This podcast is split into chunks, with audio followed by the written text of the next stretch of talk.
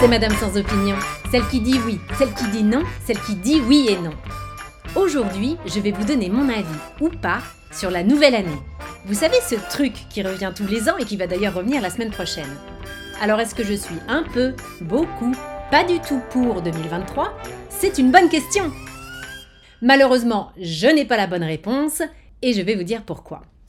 En général, c'est une période où les gens ont soit envie de faire la nouba, soit envie de se pendre, ce qui n'est pas mon cas.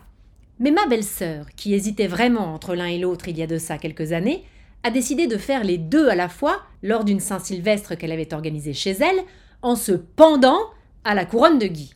Oh, ce qu'on a ri Non, parce qu'au début, on a cru qu'elle nous faisait une blague.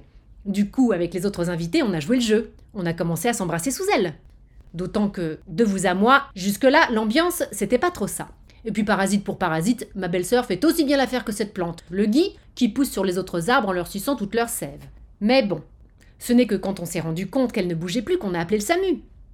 Du coup, ce souvenir cocasse a tendance à me filer la banane à l'approche du jour de l'an, et en même temps, comme ma belle-sœur n'a jamais rien réussi de sa vie, pas même ses suicides, eh bien je suis obligée de continuer à me coltiner ses soirées. Et ça, vraiment, c'est la barbe. Mais attention, je n'ai rien contre 2023 en particulier. Ce qui me fait suer surtout de la fin d'année, outre me coltiner les restes de ma belle-sœur, c'est le passage d'une année à l'autre. En fait, je crois que j'aimerais bien passer le passage. L'éviter, quoi. Pour moi, c'est un petit peu comme quand on sait qu'on va passer à la casserole avec un mec qu'on n'a pas vraiment choisi, dont on a trouvé la compagnie à peu près agréable, mais dont on sait que l'acte va faire l'effet d'un pétard mouillé, et que du coup, on préférerait être tout de suite dans l'après plutôt que dans le pendant. Oui, bah voilà, c'est ça. Je préférerais sauter le nouvel an plutôt que de me faire sauter par lui. Ou alors sinon, autre solution, on arrête tout. On dit carrément stop au changement d'année.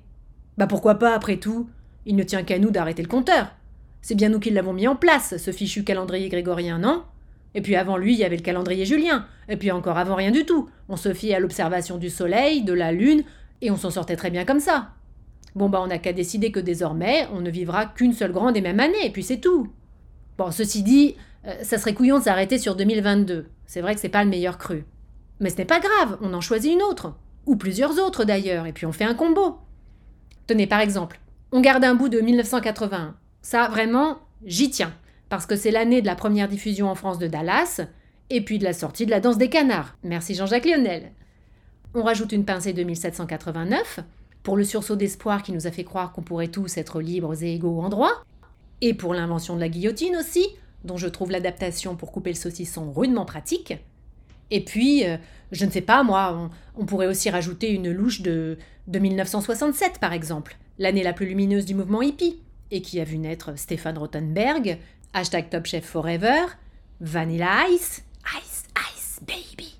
R. Kelly aussi, I Believe I Can Fly, on appelle cette année l'année 81 789 076 et puis on n'en parle plus. Allez, c'est décidé, on fait comme ça. Bon réveil moi tous